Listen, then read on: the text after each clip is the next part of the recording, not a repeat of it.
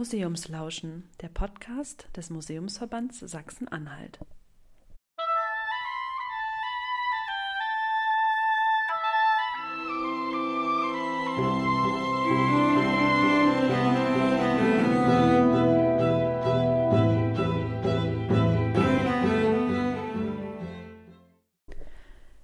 Wir begleiten besondere Gäste bei ihrem Museumsspaziergang.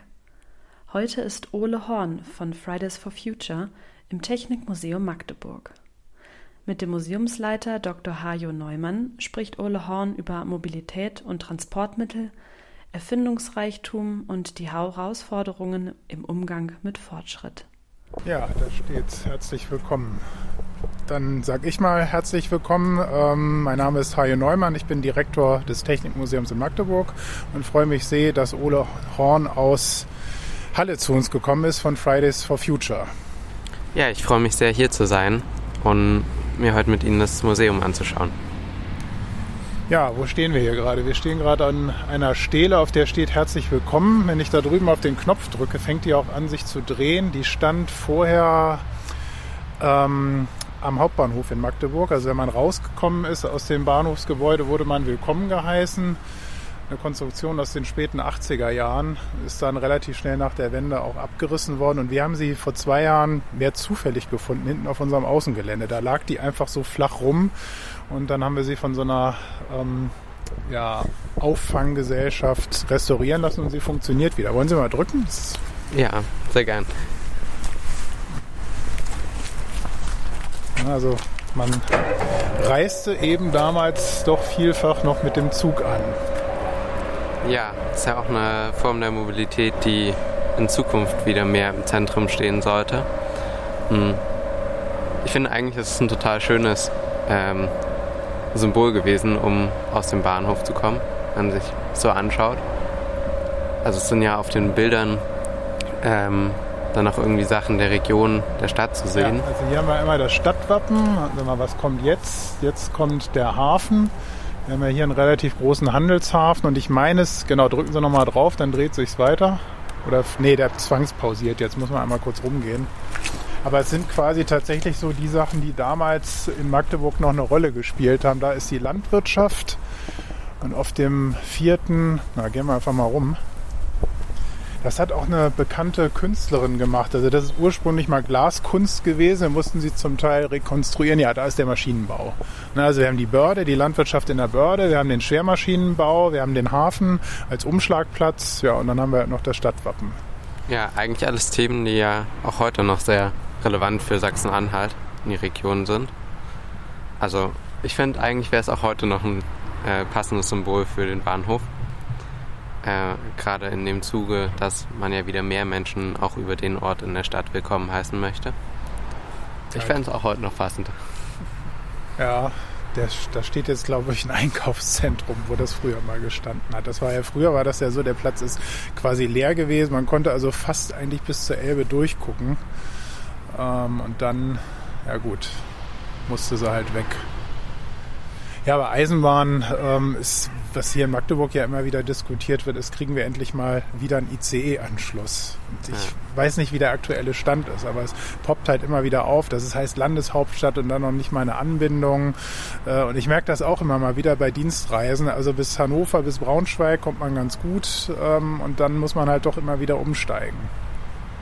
Ja, da ist Halle schon wesentlich im Vorteil. Wir sind sehr gut angebunden an den ICE-Verkehr so ziemlich in alle Richtungen. Davon profitiert man schon. Kann man neidisch werden. Ja, ein ICE haben wir leider nicht, aber wir haben ein bisschen was so aus dem Bereich ähm, ja, Fracht und Logistik hier stehen. Eine Dampfspeicherlok, auch aus den, glaube aus den 80er Jahren. Also es ist auch ist ganz interessant, was man in Magdeburg an unseren Exponaten sieht, wie lange und wie hartnäckig sich eigentlich die Dampfkraft gehalten hat.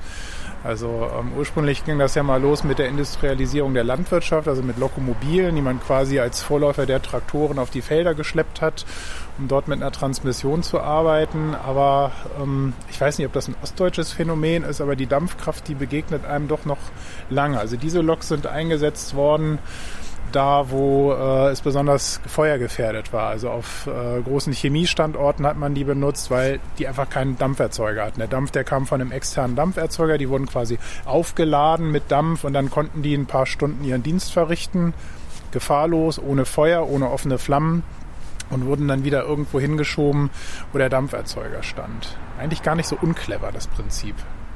Ja, ich finde es auch ziemlich spannend, weil ja der Güterverkehr äh, sehr lange die Methode war, die Waren von A nach B zu transportieren und es ja auch eine Form ist, wo sehr viel transportiert kann, transportiert werden kann mit einem relativ geringen Energieaufkommen und man sich ja dann aber dazu entschieden hat, viel mehr über den LKW zu transportieren, über die Straßen, ähm, was viel energieaufwendiger ist und wo wir auch wissen, dass es in Zukunft nicht der Weg ist, äh, zu transportieren. Deswegen finde ich es sehr spannend, dass wir da jetzt uns in den nächsten Jahren wieder viel mehr auf die Schiene besinnen müssen und auf den Güterverkehr. Und ich glaube, da kann es dann auch sehr spannend sein, die Technologien, die man quasi heute auf der Schiene nutzt äh, und ähm, Ausstellungsstücke wie hier zu vergleichen, um sich auch so bewusst zu werden, welchen Wandel die Gesellschaft da bestritten hat. Ja, das stimmt. Wobei ich als Historiker denken wir immer in langfristigen äh, Perioden und ich bin immer wieder überrascht, wie ja, wie langlebig diese Technik ist. Ne? Wenn wir da drüben beispielsweise mal hingehen, äh, das ist eine kleine Rangier-Diesellok.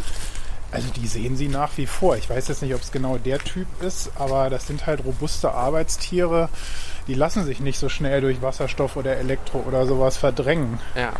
Also das ist, also ich glaube, das Problem ähm, äh, sind ja auch, sie müssen ja die ganze Infrastruktur mit umstülpen. Ne? Da geht es dann um, um Brennstoff, um Energieversorgung, äh, Stromleitungen, Depots für Treibstoff, weiß der Teufel was. Ähm, und ich glaube, deswegen ist das eine sehr zähe Geschichte, die man aber nichtsdestotrotz natürlich anpacken muss. Jetzt sind wir übrigens gerade hier über alte Fundamente drüber gelaufen, die man hier noch ganz gut sehen kann. Ähm, wir sind ja hier auf einer alten Industriebrache. Ne? Wenn Sie mal in die Richtung gucken, das ist von der Himmelsrichtung her Richtung Westen. Da haben wir fünf Hektar Brachland liegen. Aber es ist eben so wie hier. Also sie haben halt das Gras, das sieht alles schön grün aus. Da sind auch alle möglichen Tiere unterwegs. Wir haben Hasen, wir haben ähm, Falken haben wir oben im, im Turm.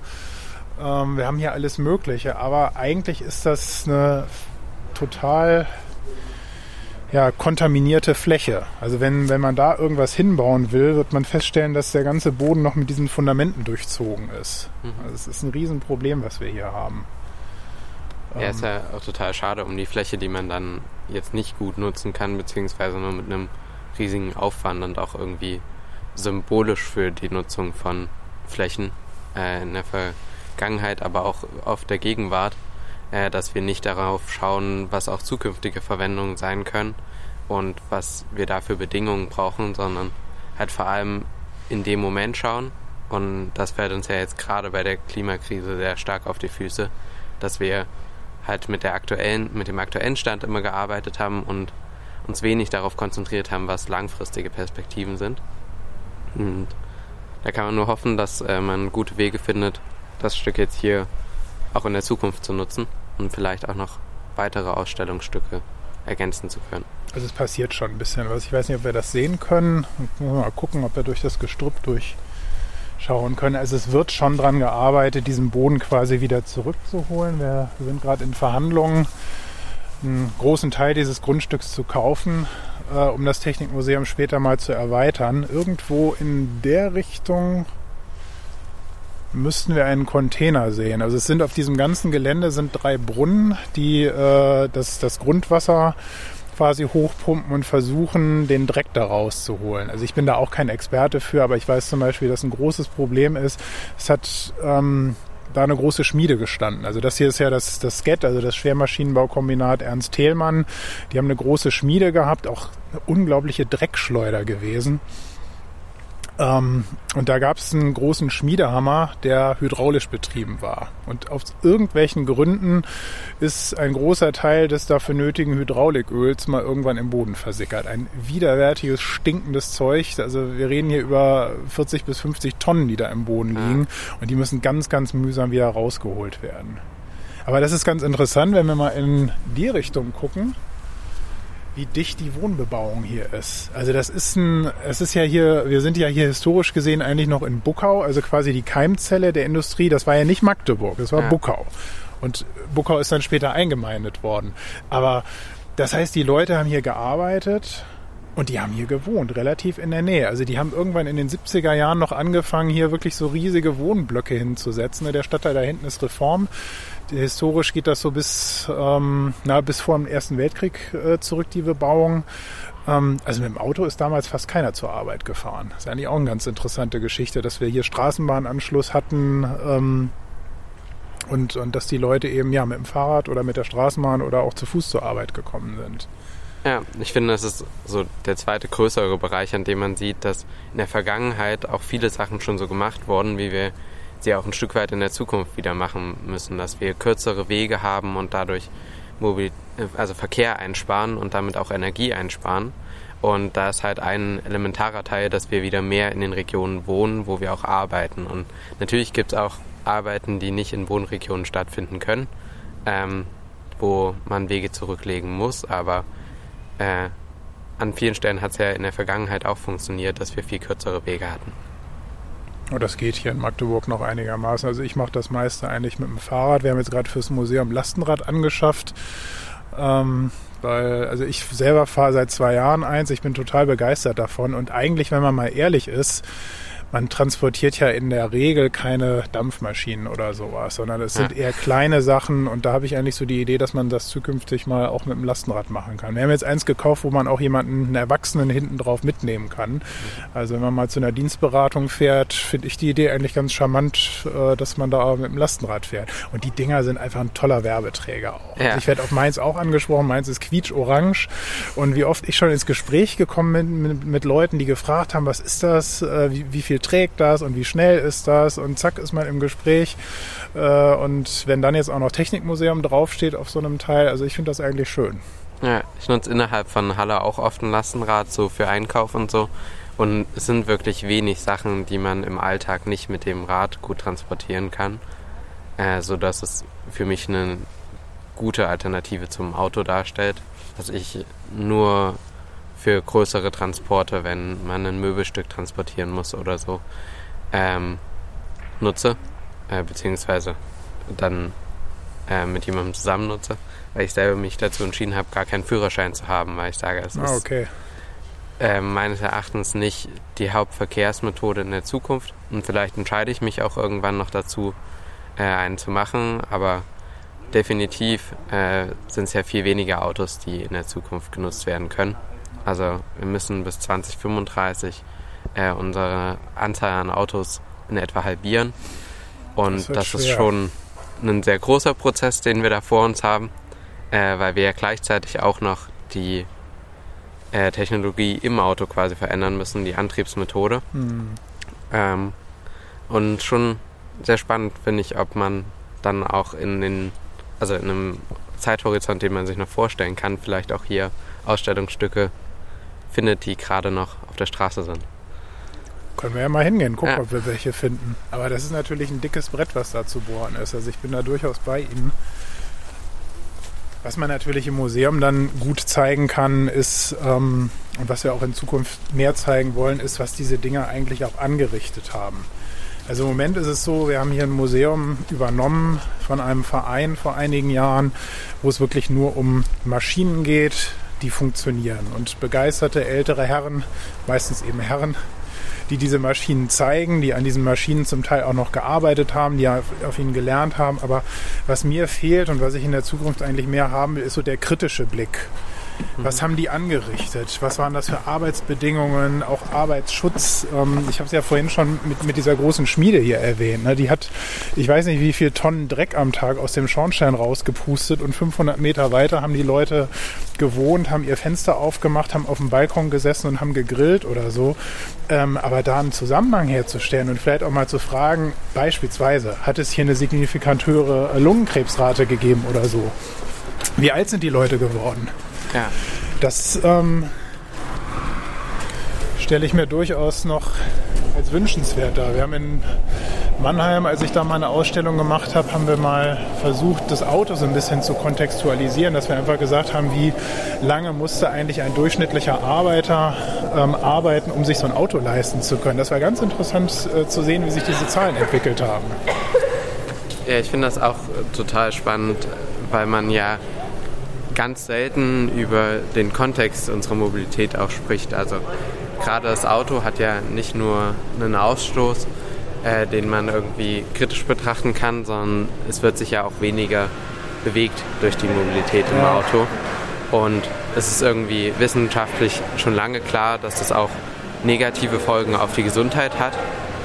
Ähm, aber es ist in dem öffentlichen Gespräch fast gar nicht äh, vorkommt und das finde ich generell bei Industrie sehr spannend, dass wir da so wenig auf Gesundheit achten in dem Austausch. Ja, das stimmt.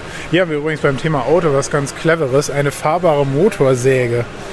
Ich habe immer wieder den Eindruck, dass sie früher, also mit früher meine ich jetzt keine Ahnung, vor 100, 150 Jahren oder so, clever waren und einfach geguckt haben, was kann ich aus so einem Motor oder aus so einem Vehikel eigentlich rausholen. Also das war jetzt bestimmt dafür, da hat sich also jemand draufgesetzt und ist über die Dörfer gefahren und hat quasi die Säge angeboten, also um stundenweise äh, Holz zu sägen. Und dann ist er weitergefahren. Eigentlich auch eine clevere Idee. Aus einer Zeit, wo eben so ein Motor oder auch so ein Chassis noch kein Wegwerfprodukt war, sondern was Teures, Hochwertiges, ähm, was man auch entsprechend wertgeschätzt hat. Ja, das finde ich auch aus der Perspektive spannend, dass man ja heute irgendwie oft den Drang hat, es müssen alle alles besitzen. Mhm. Jede Person muss gefühlt jedes Werkzeug zu Hause haben. Und äh, in der Vergangenheit hat man sich halt auch Sachen oft geteilt. Ja, also eine Kreissäge brauchen nur die wenigsten in ihrem Alltag zu Hause, wenn man nicht gerade ganz ähm, begeisterte Tischlerarbeiten zu Hause macht. Auch braucht man sie halt in der Regel nicht. Und das wäre ja total sinnvoll, sich das auch zu teilen, um auch Geld an der Stelle zu sparen. Ja, Aber das und auch Ressourcen. Ne? Ja, wenn, ich, Ressourcen. wenn, ich, die Säge nur einmal brauche und fünf Leute sie benutzen, dann spare ich äh, Ressourcen, wo sich ansonsten fünf Leute selber so eine Säge kaufen. Ah ja, die Rakete geht gerade los im Hintergrund. Es wissen wahrscheinlich die wenigsten, dass Magdeburg einmal ein Zentrum der Raketenforschung war, Anfang der 30er Jahre. Die sogenannte Pilotenrakete ganz bemerkenswerte Entwicklung. Das war einer der ersten Versuche, ähm, der schon, oh je, ich glaube, wir müssen mal uns ein bisschen verholen. Da geht gerade die Posamentenmaschine an. Ja, jedenfalls war diese Rakete einer der ersten Versuche, der schon die Bedingungen des Weltalls mitgedacht hat. Also dass man den, ähm, den Sauerstoff zur Verbrennung in flüssiger Form mitnehmen musste. Deswegen gilt dieser Versuch durchaus als wegweisend für die weitere Entwicklung, die dann in Richtung bemannte Raumfahrt eigentlich gegangen ist. Also es sind ganz kleine Anfänge. Ne? Wir haben da hinten ja auch die Flugzeuge von Hans Grade, ganz bescheidene Anfänge. Die haben in der Werkstatt gesessen und haben einfach mal so ein Flugzeug gebaut. Dann ist der damit geflogen, hat festgestellt, das Ding funktionierte überhaupt nicht. Der ist so über einen Acker geholpert, hat eine Bruchlandung hingelegt und dann hat er sich wieder in sein Kämmerlein zurückgezogen und hat das nächste Flugzeug gebaut. Und das nächste Flugzeug hat super funktioniert. Also das ist auch ganz spannend. Äh, es gibt ja viele solche Persönlichkeiten. Karl Benz wäre da noch zu nennen. So Leute, die so in ihrer Werkstatt so vor sich hingeprüttert haben. Ich glaube nicht, dass das so der Genieblitz ist, der da vom Himmel gefallen ist, sondern die Leute, die haben Zeitschriften gelesen, die waren sehr gut vernetzt mit anderen Technikern und haben dann geguckt, Karl Benz beispielsweise hat seine äh, Teile für sein erstes Automobil aus dem Fahrradbau bezogen. Also die, die Räder, die großen Räder vom ähm, Motorkraftwagen Nummer 1, das sind Räder, die sonst aus dem Hochradbereich kamen. Also auch, auch wieder so ein Umgang ne, mit Ressourcen, ne, was, was gibt es schon, was kann ich einfach vielleicht für meine Zwecke umbauen. Das sind natürlich Sachen, die man dann im Museum auch sehr gut zeigen kann.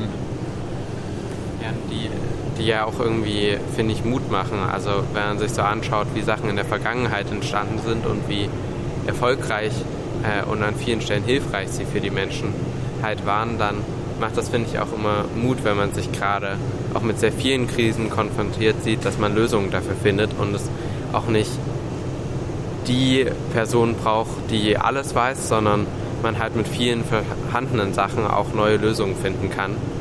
Äh, das finde ich total ermutigend, auch in Konfrontation mit vielen Krisen. Ja, das stimmt. Also ich habe so den Eindruck, dass in mancherlei Hinsicht die Menschen im 19. Jahrhundert, zumindest so im technischen Bereich, sehr offen gewesen sind, also überraschend offen. Also da hat es einen ganz regen Austausch gegeben.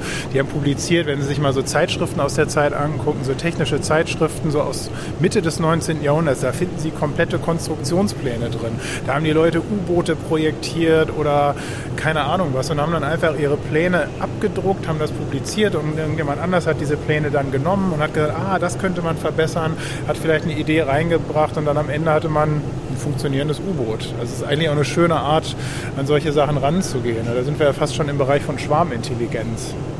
Ja, und ich finde, dass man heute manchmal das Gefühl hat, dass so eine Offenheit auch fehlt. Also, dass äh, man auch irgendwie eine neue Technologie entwickelt hat, aber in der breiten Gesellschaft eher das äh, Verhältnis herrscht, es kann sich jetzt nichts verändern. Wir müssen das so weitermachen, bei uns geht es gerade gut und deswegen wollen wir keine Veränderungen. Und da müssen wir, finde ich, ganz viele Wege finden, das zu verändern und dann ein anderes Bewusstsein wieder zu schaffen.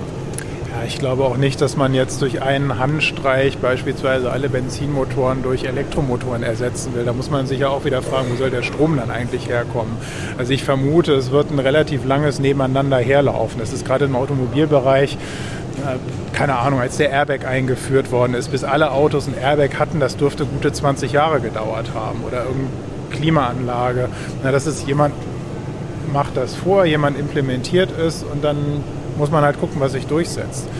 Als Historiker fällt mir im Bereich Automobil ja immer ein, was auch fast niemand weiß, dass in den 20er Jahren der Kampf zwischen Elektromotor und Verbrenner eigentlich schon genauso intensiv war wie heute und damals auch keineswegs entschieden war. Also das ist Anfang der 20er Jahre waren in Berlin ganz viele Taxen mit Elektroantrieb unterwegs.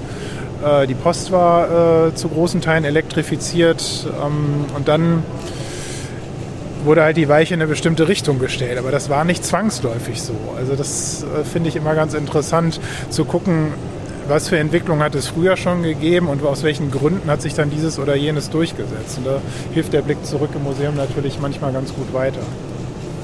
Ja, das finde ich äh, auch eine sehr spannende Debatte und das kommt, finde ich, auch heute relativ wenig vor, dass äh, natürlich niemand sagt, von heute auf morgen ersetzen wir alle Autos mit einem Verbrennungsmotor durch das Elektroauto, weil das zum einen vollkommen unrealistisch ist und auch keine sinnvolle Nutzung von Ressourcen. Also auch der Elektromotor hat ja sehr seltene Ressourcen, die wir nicht in einem unendlichen Maße zur Verfügung stehen haben. Und deswegen ist dieser Prozess, dass wir halt nicht nur den Antrieb wechseln, sondern auch die Anzahl der Autos reduzieren müssen, weil wir nicht so viel Energie aufbringen können, ein total wichtiger. Und da finde ich es spannend, dass es die, die Debatte auch in der Vergangenheit schon gab.